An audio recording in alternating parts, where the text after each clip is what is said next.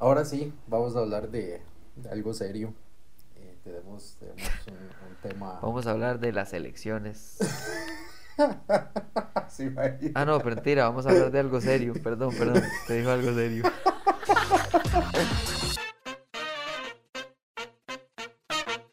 Yo, yo siempre he querido que alguien en serio tenga un debate, esos debates presenciales, y que, pero que lleven a un, a un stand-up comedian o alguien que en serio pueda nada más reventarles el hielo en algún momento de la discusión, pero en lo así, en lo más serio el debate.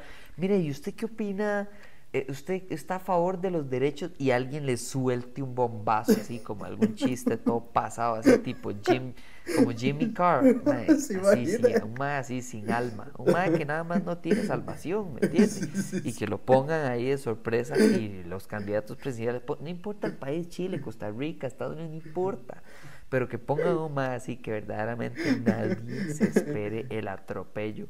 Porque sería mucho mejor el debate. Vea, claro, vea las, las entrevistas de este ma en YouTube que, que, que se llama Hot Wings. Ajá, sí, sí, sí. Que es con chile picante. Sí, sí, sí. ¿Por qué esas entrevistas son tan buenas? Porque la gente está concentrada en que se le están saliendo los ojos del chile. Entonces, no, no se ponen diplomáticos como en un Jimmy Fallon o un Jimmy Kimmel ahí que tienen todo ensayadito y preparado y casi que las risas están ensayadas. Y, o sea, ahí no tienen cómo. Cuando usted tiene ese poco de chile metido entre la cara, usted no tiene más que decir lo primero que se le ocurra. Sí. Pero vea cómo lo voy a amarrar ahora sí para, para darle vuelta al tema.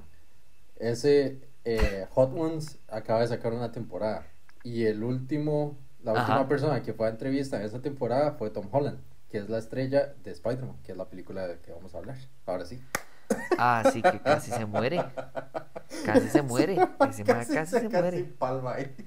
Sí, sí, sí, sí. Bueno, Tras de eso, el ah, eh, avisan que Tom Holland terminó la trilogía y que va a venir otra. Y yo vi ese Hot Ones y yo dije, de casi no hay otra trilogía, yo no lo vi por, por los spoilers. Pero ahora que estamos hablando de chile picante, madre, ¿usted puede por el chile o no?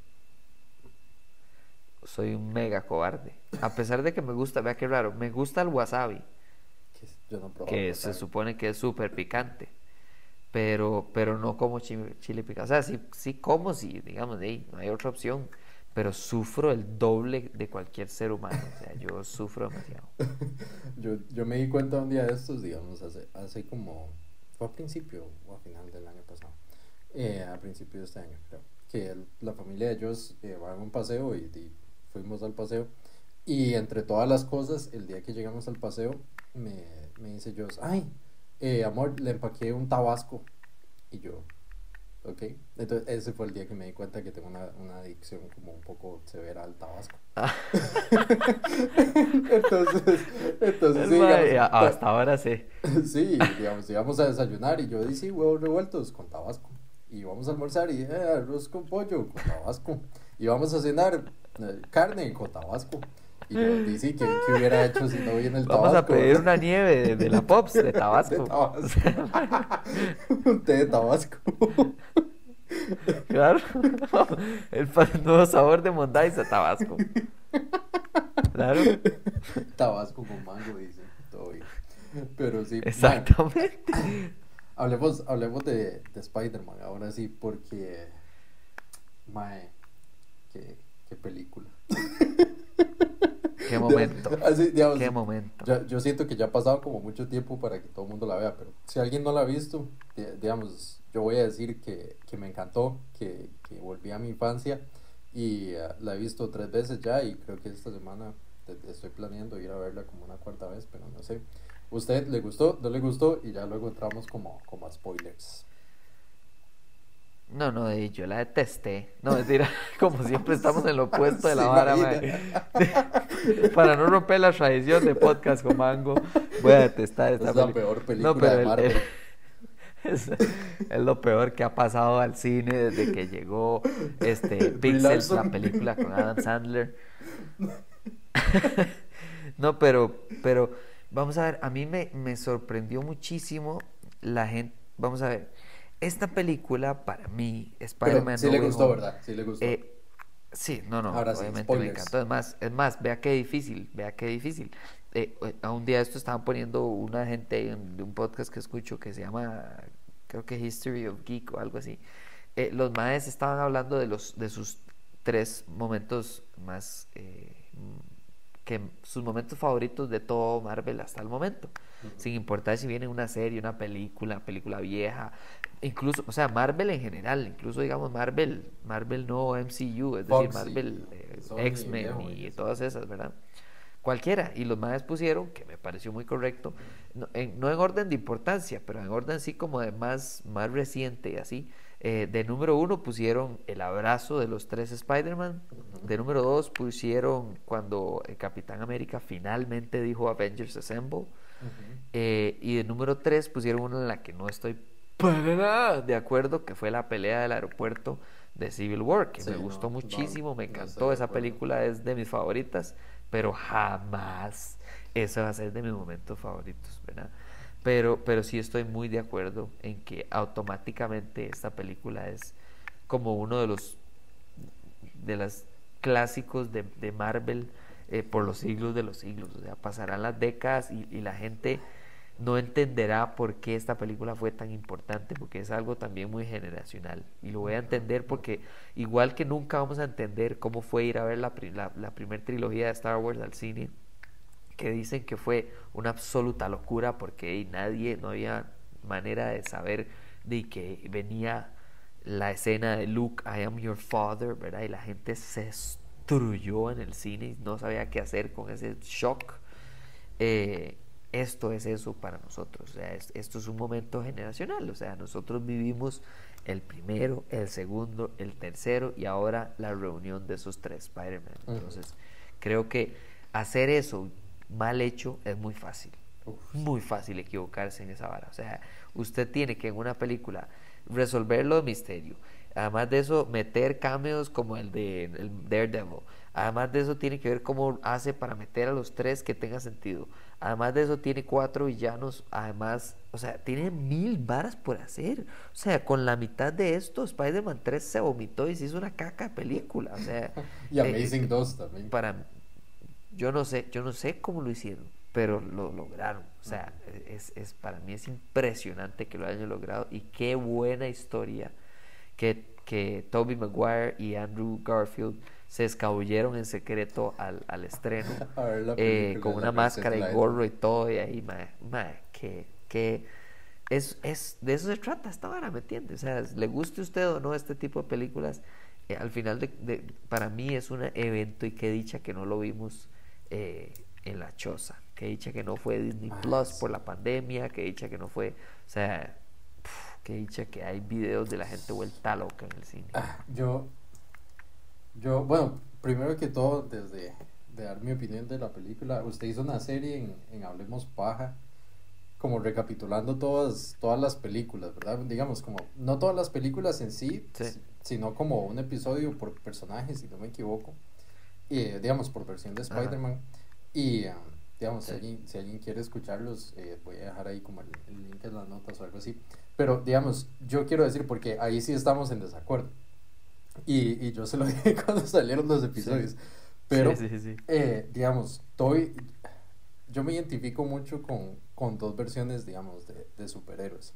Yo soy demasiado fan y me sentí como, como la escena esta de Ratatouille que, que decía usted, cuando Antonego agarra la, la, cucharada y se vuelve como a la infancia. Así me sentí.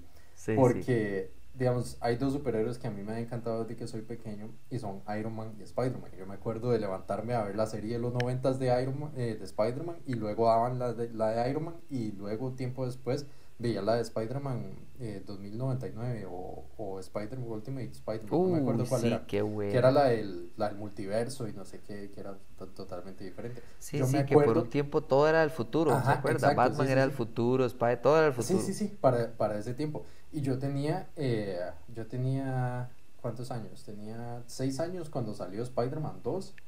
Y Spider-Man, digamos, el Spider-Man de Tobey Maguire fue como mi infancia.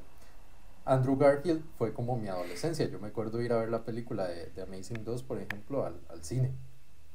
Eh, cuando estaba saliendo del colegio, con compañeros del colegio. pero siempre Spider-Man ha sido como, como ese lugar en, en, mi corazón, ¿verdad? Yo tenía pijamas de Spider-Man, eh, cobijas de Spider-Man, tenía juguetes de Spider-Man, tuve Legos, tuve el set de Lego, voy a bajar. Eh, mi abuela, eh, tía, tía Mirella, no, no fue tía Mirella, eh, fue mi mamá más bien la que me compró el set de Spider-Man de Lego de Spider-Man 1, el set, el set de, del laboratorio de Oscorp. Ah, de la película. Ajá, el set del laboratorio de Oscorp con el traje del duende verde, con Mary Jane, con Spider-Man y con el, el, tubo ese, digamos, el tubo ese donde se mete el mae para, para ponerse el suero y todo. Y yo me acuerdo jugar Spider-Man con, con, mi hermana y todo. De hecho, mi hermana tiene un tatuaje de Spider-Man de Lego y todo por eso. Mae, Spider-Man fue mi infancia, de verdad. Y yo me acuerdo mucho de, de, eso, digamos, yo llevo eso mucho en el corazón. Las películas de Toby me encantan. No se mantienen como mucho a través del tiempo porque el estilo de Sam Raimi es como muy exagerado y muy como campy, es como se le dice, que, que, que los diálogos son como muy raros y el estilo es como muy raro, entonces hay mucha gente a la que no le gusta, a mí me encanta, digamos, yo lo puedo ver a través de los lentes de decir como, esta era la idea del mae, está bien. Y, digamos, esa, esa película trae un montón de historia como por detrás de 25 años que estaban tratando de hacer una película de Spider-Man. Entonces, todo eso es como muy importante. Las películas de Andrew Garfield yo las odié. Digamos, Amazing Spider-Man 1 me gustó, me gustó como lo que estaban tratando de hacer, me gustó mucho el traje, como decir, como este mae tiene un traje diferente, es, su propio Spider-Man, lo que sea. Amazing Spider-Man 2 me gustó la primera vez y la segunda vez cuando ya la vi dije como, mae, nada, aquí tiene sentido. Esta es la peor película de Spider-Man que he visto en mi vida. Eh, este mae es un buen Spider-Man, Andrew Garfield es un super actor. El mae me encanta, él merecía ganarse el Oscar por eh, la red social y espero que le den un Oscar por Tic Tic Boom, que es, ¿ya vio Tic Tic Boom? ¿No, ¿No lo ha visto? Sí, sí, pero ese Oscar se lo va a llevar Will Smith. Ay, ojalá que no. Se lo va a llevar Will Smith por King Richard. Qué película, señores. Pero, Tic Tic Boom también impresionante. Pero porque el, mae, el, mae es un actorazo. y todo, que él no canta. El, el mae es un actorazo, digamos. Y, digamos, uno puede ver y para mí el Mae siempre ha sido el mejor Spider-Man. El Mae tiene el mejor traje, el, el Mae es el, que se ve como el Spider-Man que yo recuerdo. Delgado, alto, con el pelo desacomodado. Eh, el traje, gracioso. sí, eh, bueno, tal vez gracioso como, no, pero no importa, digamos. El, el estilo del traje él es perfecto, todo. Y yo puedo decir como, él era el Spider-Man correcto, con el guion incorrecto, con las películas incorrectas, con los villanos incorrectos. Totalmente. Y cuando empezaron con este tema de Tom Holland, yo digo como, es como un poco preocupante, pero él es como el Spider-Man que esperaría yo. Es un chiquito de verdad en colegio que va creciendo y ahí va. Entonces, yo siento que, que de verdad esta película, y tal vez mi escena favorita, o digamos el momento que yo diría como el momento número uno para mí en una película o en una historia de superhéroes, no es el abrazo que se dan ellos tres, aunque es una muy una escena como muy chiva, ¿verdad? Los tres así con el traje abrazándose, sino yo diría que es la escena donde los tres están columpiando. Y esa, digamos, esa es la escena donde yo todo el mundo gritó en el cine, ¿verdad? Pero esa escena donde, donde los tres están columpiando y como que Tom Holland los, les jala las, las telarañas y todos se dan vuelta y todo, ese, ese fue el momento donde yo sentí así como, aquí se, se juntó como toda, toda mi vida, digamos, toda mi infancia, toda mi adolescencia, toda mi, mi adultez joven, no sé. Y aquí está toda como en esta escena, cuando los padres están subiendo así, se ve como la luna reflejada y la sombra de cada uno. Yo dije como, mae, esto es perfección. Y no me importa si la historia no tiene todo el sentido del mundo, la verdad no me importa.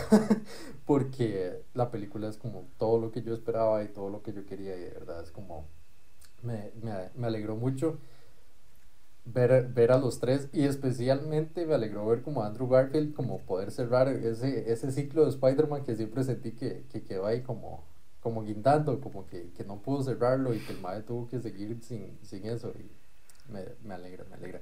Y me alegra ver que Tom Holland al fin como y la, la, el final de la película me recordó mucho la, la intro del, del juego de Spider-Man de Play 4 como que, que que uno dice como, ah. ah, este Mae ahora sí es Spider-Man, el Mae no tiene plata, el Mae no tiene amigos, el Mae no tiene a Tony Stark, el Mae no tiene, tiene el apartamento feo, el Mae, y me, me sentí así como, ahora sí empezó Spider-Man.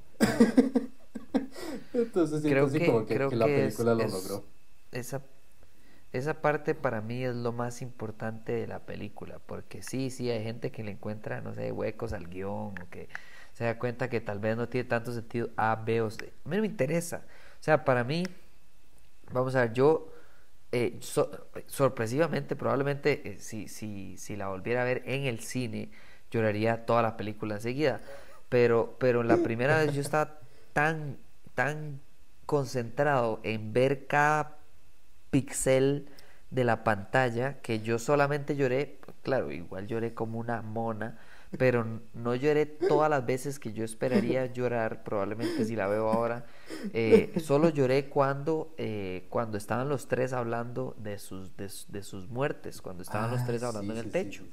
en esa parte lloré como un salvaje, no lloré cuando se murió la tía May, que debía haber llorado porque estaba demasiado bien actuado esa escena wow, impresionante la actuación de este mae. No digo que él haya sido malo en el pasado, nada más digo que este mae eh, sigue siendo un desconocido que ahora es famoso por un par de películas. Literalmente, tres películas hicieron la carrera profesional de este carajo, muy similar a como Daisy Ridley era nadie y ahora es alguien. No sabemos a dónde va a ir de aquí, o sea, puede perfectamente convertirse en alguien muy, muy famoso, excelente actriz y demás, pero en ese momento en Star Wars y en... Nadie sabía quién era esta gente. Tom Holland era un mae más, un chamaco más.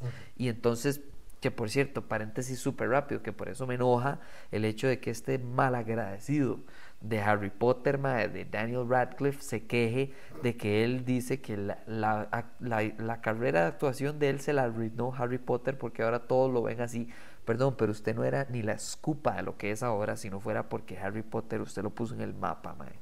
Y, Eso sí que son problemas de primer mundo. O sea, mae, o sea, este mae es un pelele tan bruto, mae, que no, no puede volver a ver a su derecha y ver a Emma, ¿cómo se llama? Watson, que tiene toda una carrera perfectamente construida de actuación normal, tampoco es la más famosa del mundo, pero ella no la ven como como Hermione todo el tiempo y en todas las películas. Es él el que tiene un problema psicológico, pero bueno. Eh, y me gusta que Tom Holland, vamos a ver, Tom Holland confió en el proceso eh, que, que, le dieron a un personaje bien hecho. Y, y la comparación para mí es perfecta con Rey de Star Wars, porque a Rey supuestamente, esto es, bueno, esto es conjetura, pero a, a Daisy Ridley ella contaba en muchas entrevistas luego de la vara, y ahora que ella es libre de hablar de lo que le dé la gana, que a ella le hablaron al principio y le contaron a dónde iba a llegar su personaje. Y al oído, uno de los, creo que J.J. Abrams fue el que le dijo quién era eh, Rey. Y le dijo al oído, y ella se puso a llorar cuando supo, porque ella también es fan de Star Wars, leyó Star Wars, vio Star Wars y demás, y lloró en el set y no le dijo a nadie más. Supuestamente le había dicho a su mejor amiga, pero yo no le creo. Eh, pasan las películas y estoy absolutamente seguro que lo que sea que le dijeron al oído no fue lo que pasó en las películas. Mientras que Tom Holland le dan películas en las que en la primera película todo el mundo se quejaba que era Iron Man Jr., en la segunda película todo el mundo se quejaba que era eh, Misterio jugando de Iron Man si no fuera bueno, y, el, y que en la tercera básicamente era él convirtiéndose ya ahora sí siendo Iron Man porque Iron Man se murió y ya ahora alguien tiene que suplantarlo. Y para sorpresa de todo mundo, si hay alguien que hace un plancito y se sienta, agarra un lapicero y dice, mira, vamos a llevar este tema de punto A a punto B, eh, funciona. ¿Funciona Star Wars? Sí, funciona. Igual que funcionó The Mandalorian porque usted tenía un plan desde el principio. Y entonces, ¿qué pasa? Que el plan era darle el origen. Son tres películas de origen.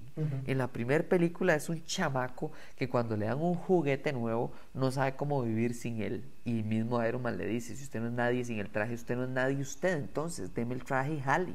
Y en la segunda película, él cree que ahora sí, ya no ocupo el traje, pero aún así yo no importa, yo no tengo consecuencias porque si algo pasa, Papi Stark me va a ayudar y me va a salvar. Bueno, Papi Stark se murió, ahora a ver cómo hace y se equivoca y se da cuenta de su error. Y ahora en la tercera, a diferencia de las otras anteriores, ahora sí es algo directamente culpa suya y se murió en sus brazos. O sea, no se murió alguien en, en, en, ¿cómo se llama? En Sokovia ahí porque cayó un edificio accidentalmente. no, no, no. En sus brazos se murió la persona que lo crió usted. Entonces me gusta que la construcción sea así. Hay un montón de villanos, sí. Hay un montón de superhéroes también. Hay otros Spider-Man también. Pero ¿de qué se trata la película? De el origen de Spider-Man 2021. Eso es, eso es el origen del Mae. Y ahora él no es nadie. Nadie sabe quién es, nadie se acuerda quién es y tiene que ver cómo hace para volverse a unir. Ya no es un Avenger, ya, ya nada más saben quién es Spider-Man. Eh, entonces, es eso lo que a mí me gusta de la película, a fin de cuentas. Sí, yo siento que. No sé, me. Era como lo que estaba esperando de Marvel. Siento que hace como lo único interesante de, toda esta fase 4. Y, y siento que, que, me ayudó a cerrar así como, como lo, que esperaba. Lo, lo, hicieron muy bien, de verdad. He, visto mucha gente quejarse como de que que las introducciones de, de Toby y de, de Andrew no fueron como lo que esperaban. Pero mi argumento siempre es como que, porque digamos, la, la introducción de, de, los Avengers en, en Endgame, digamos, de, de los que estaban muertos, eso sí tiene sentido para los personajes, pero para los personajes del universo de Marvel no tiene sentido que entre Toby y entre Andrew. Eso tiene sentido solo para uno como fan. Entonces, yo siento que las, las introducciones estuvieron bien para lo que deberían haber significado dentro del universo. Uno hubiera esperado así como que fuera un momento increíble o lo que sea, pero realmente en el universo no, no hay como esa necesidad. Entonces a mí me parece como, como raro. Digamos, no, no me parece raro, yo me creo parece que como interesante a, mí lo que me dijo está, incluso hablemos de toda la vara, o sea, eh, eh, eh, y trae unas listitas que se las traen, qué buenas listas trae. O la fase 4, ahí otra vez volvemos a su programación habitual. Kevin y yo no estamos de acuerdo en que, en que probablemente Spider-Man es de las pocas, y no es que la única, la única parte, digamos, de la fase 4 que le, que le gusta de Marvel. yo de la fase 4 verdaderamente no pues, compartí eh, la viuda negra, no para nada. Pero después de ahí, en niveles un poquito más, o sea, diferentes, por supuesto. Pero me gustó un montón lo que, lo que llevaron a cabo con WandaVision, lo que llevaron a cabo, por ejemplo, con Loki. Para mí, Loki, la gente se va a acordar, y lo dije desde que salió Loki, a mediados del año pasado, eh, o a finales, no me acuerdo cuándo salió. Eh, en unos cinco años todo el mundo va a volver a ver el último episodio de la serie Loki.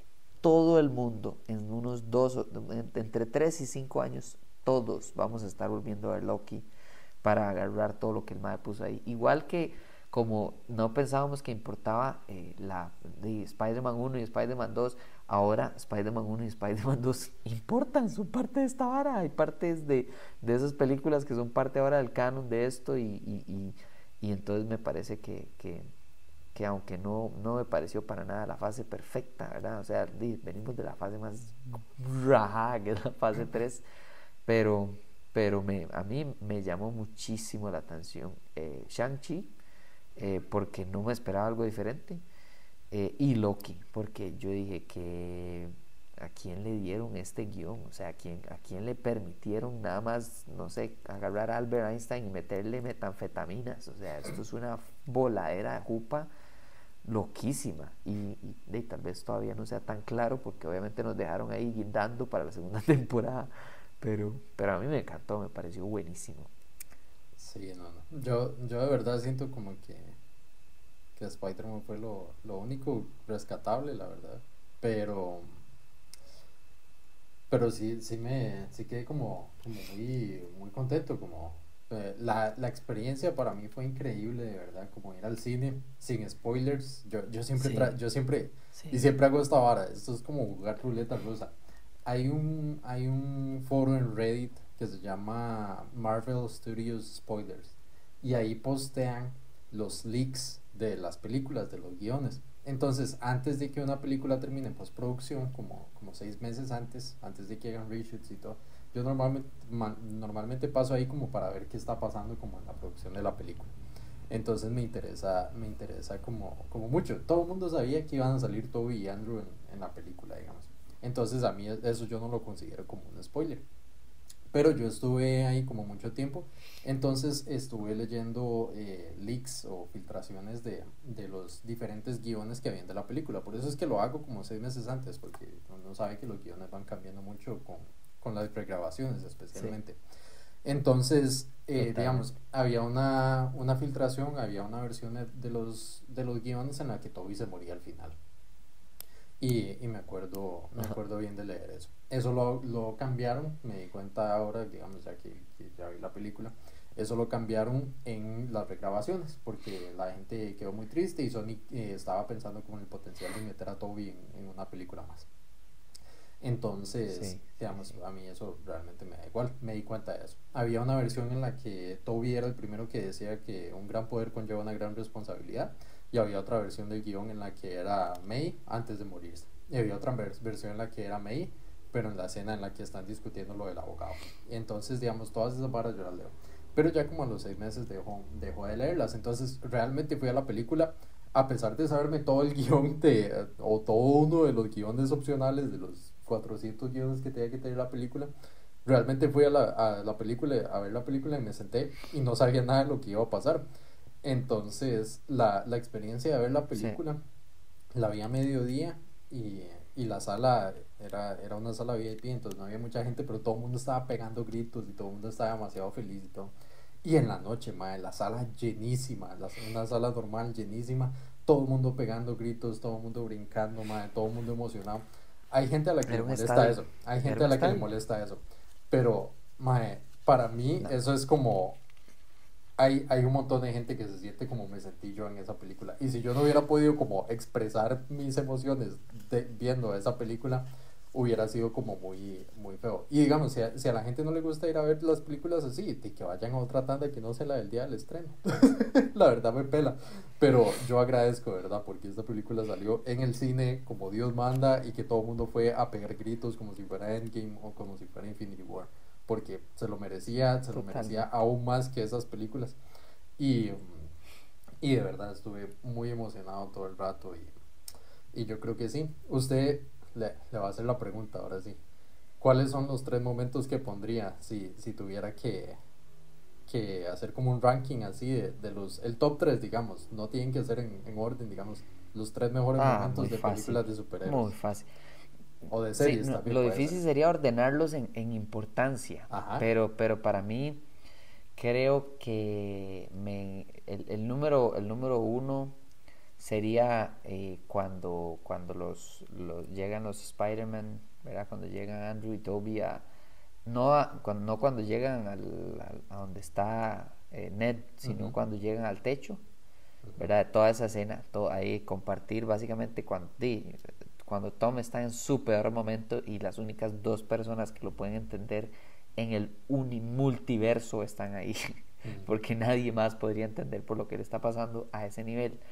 Eh, eso es para mí número uno, porque es está más reciente. Número dos, sí, totalmente. Es más, incluso para ser específico, en Endgame, la escena cuando eh, Capitán América cree que se va a morir y se soca el escudo y se ve una toma que es un fondo de pantalla que Uy, Sí.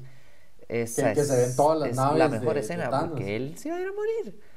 Él se iba a ir a morir. O sea, él dijo, aquí está, aquí me fui, me fui con las botas puestas, y ya, se y claro, después llegan los portales y toda la cosa. Eh, pero esa escena para mí me marca un montón porque es, es, es, es básicamente no solo hablar de Capitán América, sino que luego impulsa emocionalmente, ¿verdad? El pago emocional de aquí viene todo el mundo a ayudarle a este mae y, y, por eso él tiene el derecho de decir Avengers Assemble y no Iron Man o Thor o, o, hay muchos otros líderes, pero este mae es el que iba a entregar la vida ahí enfrente al mae. Eh, ese es el número dos. Y número tres, no hay, o sea, perdón, pero no, no hay para mí otro momento más que en Avengers 2012 cuando están finalmente los Avengers juntos, porque eso ahora lo damos por sentado la gente cree que eso nada más sucedió y ya ve qué fácil. O sea, nadie hacía eso en películas de superhéroes. Y nadie ha podido hacerlo. En películas normales. y, nadie, ha logrado repetirlo. Sí, sí, eso es, eso es imposible. O sea, yo me acuerdo la reacción de la gente cuando salió el, el prólogo eh, de Avengers, que En por cierto Capitán salió América, el final sí. de, De Capitán América. De Capitán América y la gente decía, "Ma, esta película va a fracasar. Sí. Porque, por cierto, era el 2012, era el año de Amazing Spider-Man, todo el mundo estaba huevado de películas que no funcionaban y que prometían muchísimo porque Andrew Garfield, las entrevistas, el- el- los prólogos, Los todo, o sea, él prólogos, se veía increíble. O sea, y, y la gente fue muy incrédula y salió como loca el cine. Yo, yo estaba impactado, me acuerdo. Pero sí, esos tres son mis momentos de fijo. Hasta el momento no, han cam- no cambiarán por un buen tiempo. Ah, yo diría que el mío, digamos, sí es de Spider-Man, pero yo creo que es ese, ese momento donde ellos va- van corriendo como en, en esa tarima y se tiran y los tres pegan Ajá. como, cada uno da como su grito particular cuando se están columpiando. Entonces uno puede escuchar Sí, como sí. el grito que pega Andrew siempre y el grito que pega to, eh, Toby y Tom Holland se inventó uno ahí porque el mae no tenía su grito, ¿verdad? Y luego se están columpiando. Esa es como mi, mi escena. La número dos, yo creo que sí tiene que ser ese, ese momento, el- la toma esa donde se ven los seis Vengadores en, en Avengers, donde le está dando vueltas. Qué buena, sí. Se ven todos, que eso es tan, es tan icónico que lo tuvieron que repetir para Endgame, ¿verdad? Y la número tres. Totalmente. La número 3, yo creo que es como la más importante para mí, es la escena, digamos, no, no es la más importante, pero siento que es como la piedra, el, el cimiento de toda esta vara, que es la escena en la que Tony Stark se pone el traje la primera vez. Yo creo que, y tengo un momento así como grabado en mi memoria en el cine, porque ¿El rojo o el plateado? el rojo, porque yo recuerdo Ah, ok. yo recuerdo que yo veía, digamos, cuando el Mae le baja el casco y todo, como, como yo veía la serie de Iron Man, y la tecnología era diferente, ¿verdad? El Mae como que se metía en una maleta y el Mae se daba Sí, vueltas sí, y sí. toda la... Y ese momento de, de ver así como esta vara lo hicieron tan bien, digamos, los efectos especiales son tan buenos, estaba, estaba chamaco y yo me acuerdo de decir como, yo no, nunca jamás en mi vida hubiera pensado como que adaptaran a Iron Man, el Iron Man de los cómics, que siempre ha sido una cochinada, a que sea un mae como con una tecnología tan, tan súper avanzada y que se ponga un traje así y todo, y que el momento justo que escogerían es cuando el mae le pone el casco y le baja la placa de metal y se le cierra en la, en la, se le cierra la cara y se le encienden los ojos. Y ese momento también lo repitieron Y- y para, s- para Endgame, para los Y si no créditos. me equivoco, esa fue la, esa fue la única película en la que el traje era un traje, no Ajá, era, no era un traje de, efec- de efectos especiales. Sí, eh, entonces sí, eso, yo creo que esos serían mis tres momentos. Son los tres de Marvel porque realmente el- las películas de Sony no me gustan y las de los X-Men tampoco. Los, los X-Men me la pelan.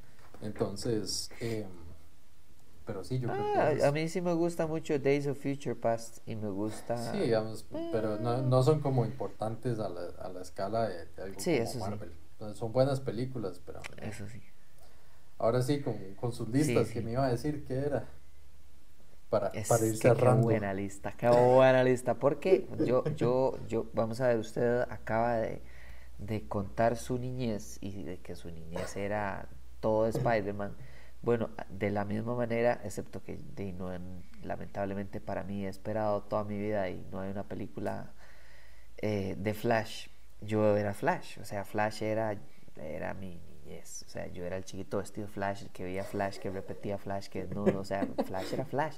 Y todo el mundo veía la Liga de Justicia y nadie le importaba Flash. Todo el mundo era Batman, todo el mundo era Superman. Sí. Había gente que hasta era el, el, el, el este tema de Martian Manhunter. Y yo decía, pero ¿cómo se le va a importar un bicho verde? Bueno, bueno, no le voy a decir algo. Eh, yo sé exactamente cómo usted se siente porque mi personaje favorito de la Liga de la Justicia es Aquaman. Entonces, Es yo- Aquaman. Yo, sé Ve, exactamente qué se siente que ahí nadie era le dé pelota a uno con el personaje menos. favorito. Entonces, sí. Claro, no, no, no, no, Aquaman era galleta, lo que pasa es que Flash siempre ha sido lo mejor. Y, y entonces lo más cercano a una a, a algo decente de Flash que yo he visto en mi vida ha sido la primera temporada de Flash en CW, que fue un- la primera vez que yo dije como La película de "Wow". Flashpoint, Y, animada. y- y a- es, es, de nuevo, actuada Ah, ninguna, actuada, a- actuada, actuada. animada hay bastantes. Sí, sí, Sí, sí. animada, animada hay mucha calidad de, de, de, de Flash. Yo, yo siempre he consumido mucha calidad de, de Flash en animación. eh, hasta cosas hechas por, por fans y demás. O sea, Flash, Flash tiene mucho respeto en, hasta en videojuegos. En videojuegos lo hacen súper bien hecho y todo. Pero, eh, y este año obviamente incluso este, el episodio, los episodios para empezar el año de las películas más anticipadas del 2022 de mi más anticipada obviamente es Flash y, y, espero, o sea, creo que va a ser un fracaso total, o sea, yo creo que va a ser una perdición absoluta eh, eh, que me dolería muchísimo porque Michael Keaton no se merece eso, Ben Affleck tampoco se merece eso. Eh, Henry Cavill ya lo crucificaron, ni siquiera ha hecho nada malo en su vida, pero ya lo mandaron al carajo. entonces me, duele mucho y, y, no me parece un mal Flash. Ezra Miller me parece un buen Flash. El traje no es el que más prefiero, no, no me gusta, no, nada más no, no es mi favorito. Pero, pero él no me parece un mal Flash, me parece que él verdaderamente intenta hacer un, buen Flash y, demás, y, es un carajo extortido ahí, medio locario. Eh, no me parece un mal Flash, pero creo que tiene la mala suerte que esta película de Flash la han tratado de hacer como por los últimos siete años. Pues parece Black Adam, parece La Roca tratando de ser Black Adam hace como siete años y no lo logra.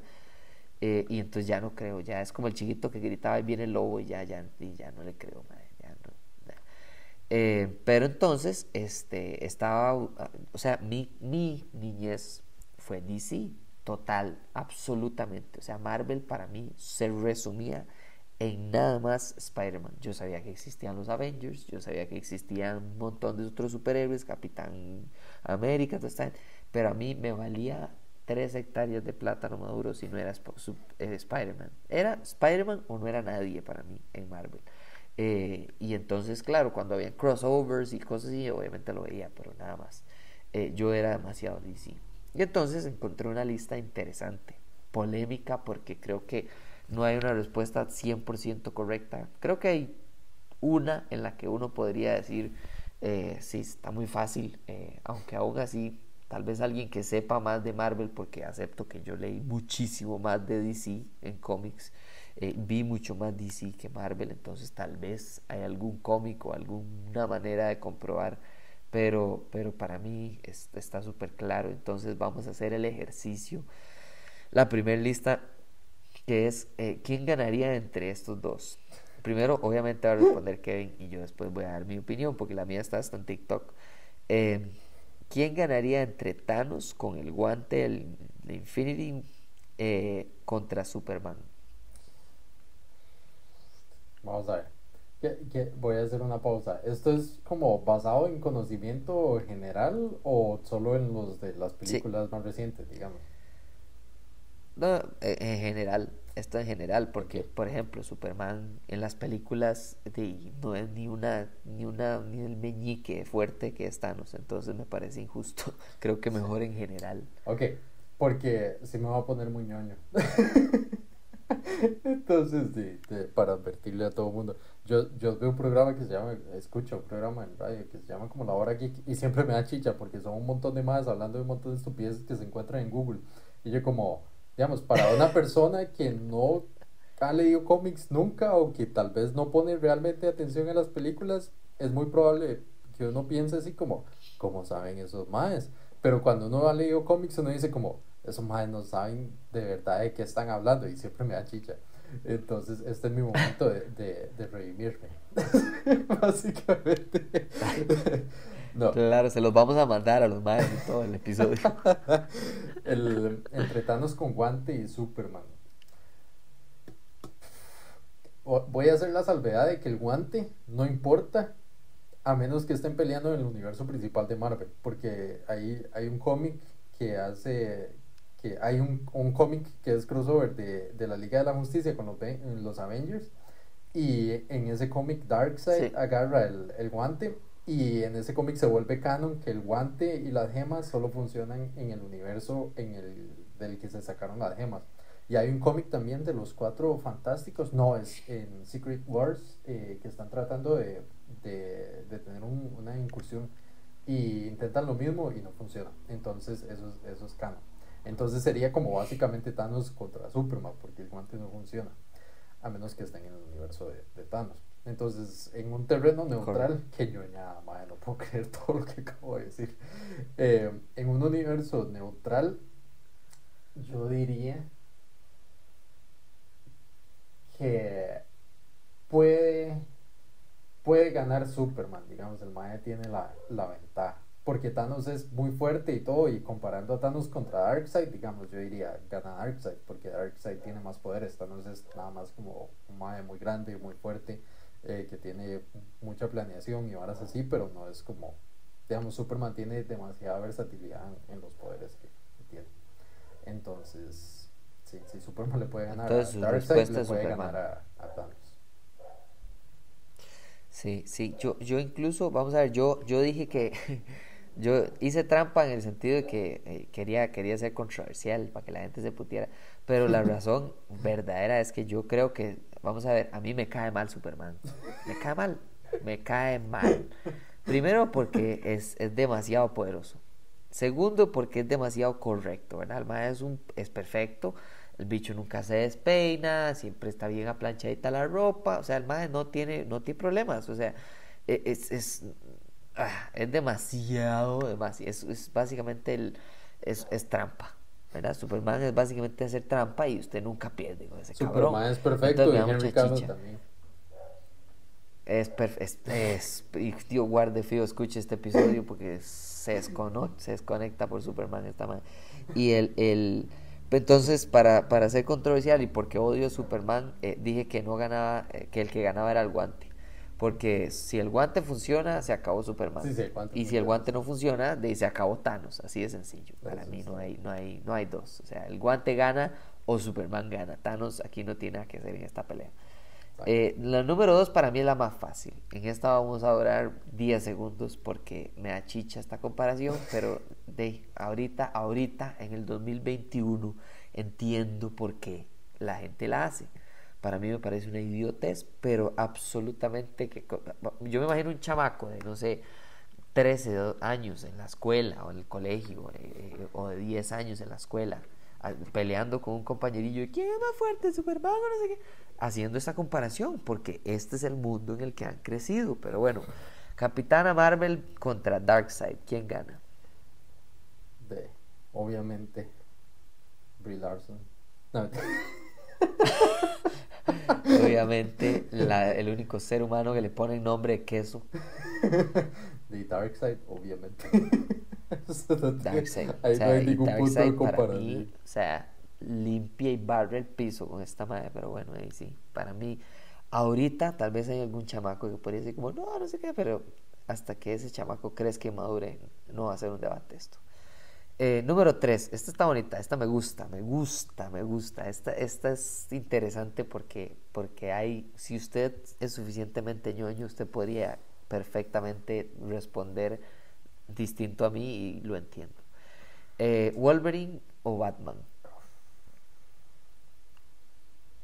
Ay, mae. exactamente. Exactamente. Uf, esa está difícil. Yo siento que uno puede hacer el argumento perfectamente para cualquiera de los dos personajes. totalmente, totalmente. Pero, digamos, es que esa es la vara. Digamos, yo odio cuando se hacen comparaciones con Batman porque siempre es como, bueno, es que si Batman tiene tiempo de preparación, entonces Batman. Y esa vara me da chicha, porque digamos, uno asume que se armó la bronca, ¿verdad? No que Batman se había preparado hace 18 meses, ¿verdad? Por eso es que no me gusta ese, ese cómic de. Ay, se me olvidó el nombre. tiene una película animada, de hecho, de, los planes que Batman hizo para detener la Liga de la Justicia. Pero, digamos, ah, asumiendo que, que la bronca se armó en el momento, Wolverine. El Mae es. el mae es, una bestia para pelear. El Mae es, digamos, el Mae no usa demasiado el cerebro, pero el Mae tiene sentidos muy agudos y el Mae tiene super fuerza, tiene poder, tiene el adamantium, el Mae sana rápido y el Mae peleó en la Segunda Guerra Mundial. el Mae es muy bueno. Peleó, en todas las guerras. Pero sí, sí, lo que, lo que a mí me gusta de esta comparación es, es, es que Batman como personaje, eh, y eso es algo por, la, por lo que también ya quiero que llegue la película de Batman, como personaje, eh, la, fortaleza de Batman es el hecho de que él es demasiado, él tiene demasiado recurso. O sea, él es demasiado inteligente, es el mejor, se supone que es el mejor detective de todo el universo. Eh, y, y, y, parte, digamos, de la fortaleza de Batman es el, el uso no excesivo de fuerza, sino el uso correcto. O sea, este carajo, él, primero su regla es no matar, pero para cumplir la regla de no matar, él tiene que ser demasiado comedido. O sea, este carajo tiene que ser... Y, y, esa es la pelea perfecta con el Joker. Pero yo también puse que Wolverine por el hecho de que también, yo no creo que... Vamos a ver, Batman para mí tiene un plan B en todo momento de su vida. Y por eso es que él podría echarse a la Liga de la Justicia sin ningún problema, porque los conoce.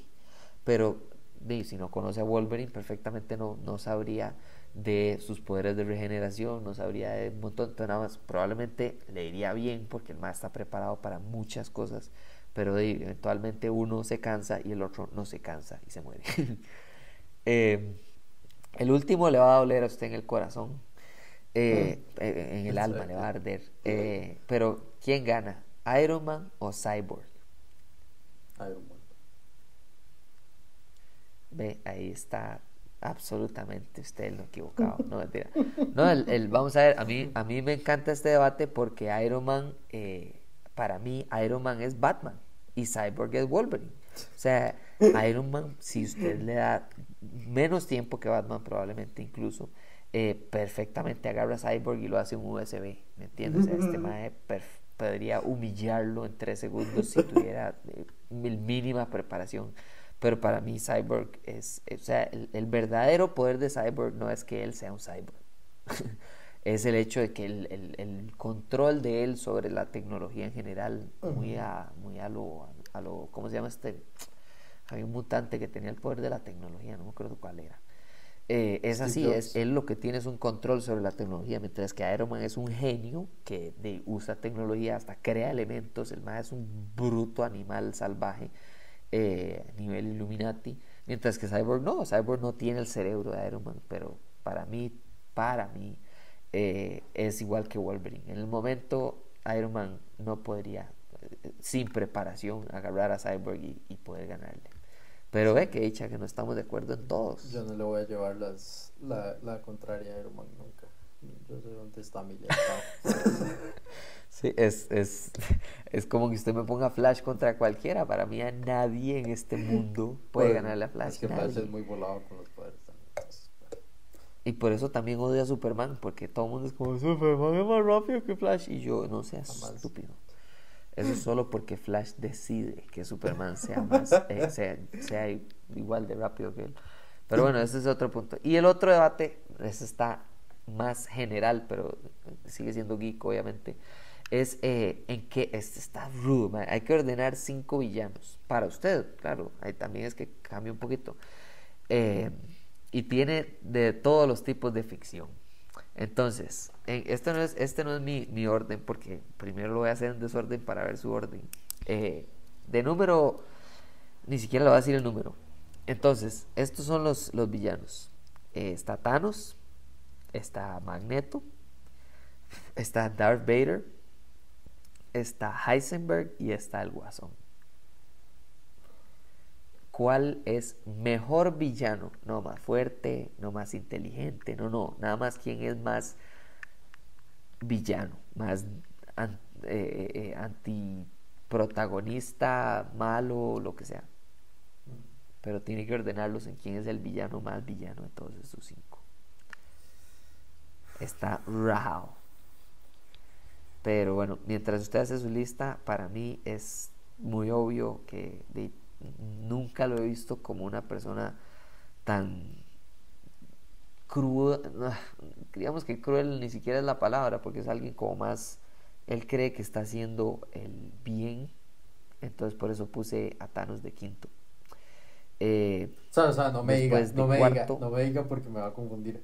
Yo creo que yo le puedo decir los míos de una vez.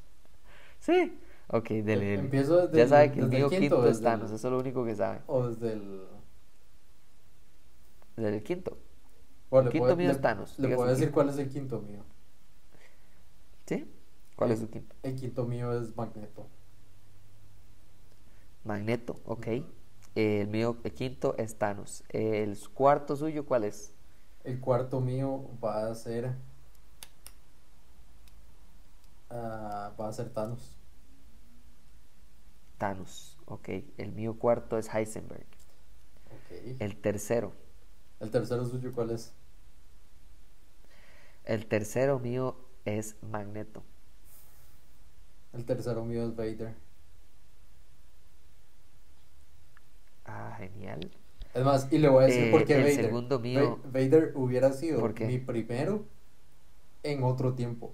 Pero yo siento que a Vader se, le- se le ha perdido el respeto mucho como en las películas recientes y en los cómics recientes. Entonces, si, si fuera así como decir, como la trilogía original y tal vez las precuelas ahí como medio jalado, yo diría Vader, pero nah, se le ha perdido mucho el respeto ahí. Sí, puede ser, puede ser, puede ser. Este, para mí, el número dos eh, es Vader. El número dos es Vader solo porque, bueno, y ya canté entonces quién es mi número uno, pero la razón por la que Vader es número dos solamente es por el número uno, porque a, mí si hay algo que me gusta de Darth Vader no es el hecho de qué tan malo sea, qué cruel, que eh, nada más es, es el hecho de que este man es inmortalmente malo. Todas las generaciones desde los setentas han tenido de más de malo a Darth Vader. Y, y eso a mí me encanta. Me encanta que para algunos Thanos es un malo, para otros no. Para algunos Magneto es un malo, para otros no. Para algunos Heisenberg ni siquiera saben quién es. ¿Verdad? Y, y, y en cambio Darth Vader, para mí, cualquier persona que ni siquiera ha visto Star Wars sabe que Darth Vader es malo. Y creo que parte de eso es lo que a mí me encanta, que el todo el mundo lo, lo asigne automáticamente al mal. Sí, digamos. Pero ¿quién es su dos, y- quién es su dos entonces? Vader es como un símbolo del- de, la maldad pura, nada más. Yo voy a decir Sí, que, sí, sí. porque siento que tengo que explicarlas. Mi número dos es el Joker y mi número uno es Heisenberg. Y, eso sí está controversial. pero, digamos, yo siento que la mejor definición de un villano es como cómo contrarresta como al héroe o la persona que está haciendo lo correcto en la película o el- el- lo que sea que está haciendo. El Joker es el número dos porque a él nada más no le importa, él nada más es caos, digamos, ese mae todo le vale un pepino, el mae nada más quiere hacer la maldad. Y está bien, hay, hay campo para eso. Pero Heisenberg, a mí me parece como que es tan buen villano que uno duda de si el Mae es realmente un villano, porque uno dice como, no, el Mae estaba haciendo lo correcto, el Mae quería cuidar a la familia, el Mae... que-". Y él no es como la antítesis de un héroe, él es como la antítesis de él mismo, digamos, de lo que él mismo representa al principio de Breaking Bad. Y para mí eso es lo que hace que el Mae sea como el, el mejor villano, porque lo hace a uno dudar como realmente de las intenciones. Si uno lo puede ver, digamos, si uno ha visto Breaking Bad, uno, uno al final está del lado del Mae, uno dice como qué bárbaro es Kyler que lo sapea, o qué bárbaro no sé quién que, que no lo entiende. y uno siempre está del lado del Mae, y el Mae está vendiendo drogas, el Mae está haciendo la maldad a todo el mundo, el Mae está matando gente, está, plane- está manipulando un montón de personas, el Mae es un villano pero uno siempre está del lado de él, porque el Mae tiene como esa parte de- que genera carisma, que genera simpatía, y yo siento que, que como un superpoder, esa vara es como invaluable comparado como a tener un sable de luz o, no sé, el poder de, de mover imanes o una vara así, yo siento que, que Heisenberg es como, como ser la antítesis de él mismo, digamos, como ser algo contrario a lo que él mismo sería, es demasiado bueno. Pero sí, esa es, esa es mi lista.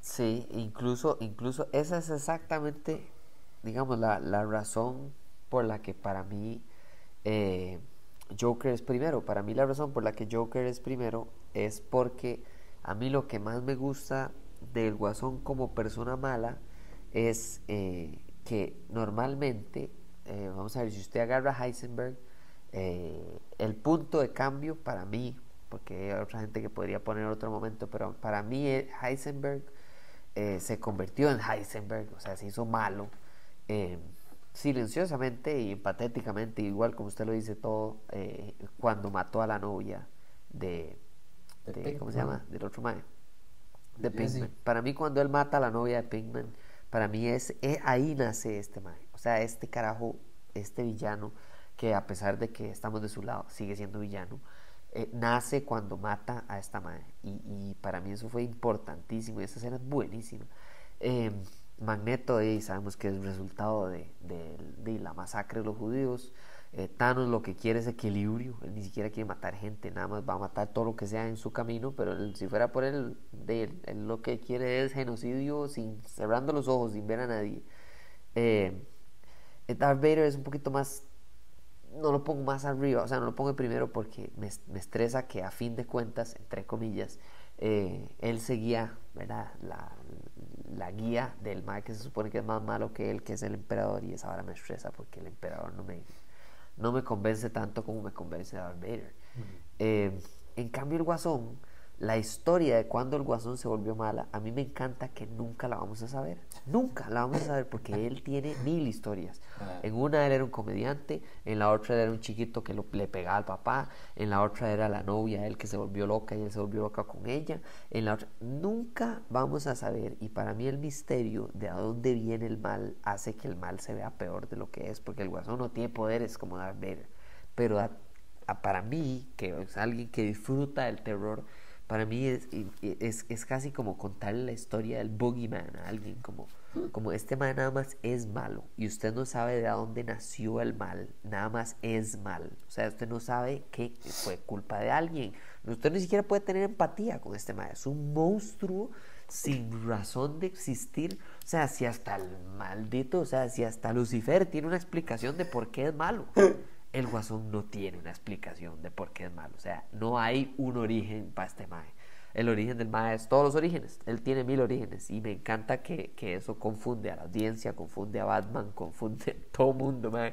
Cuando el mae hace que Superman se vuelva malo, él, le cuenta la historia de la novia, cuando hace que, eh, cuando tortura a la hija de, de, este mae, del policía eh, es parte también de la historia de por qué con un día malo todos pueden ser como yo. O sea, es una belleza de escritura para mí este man.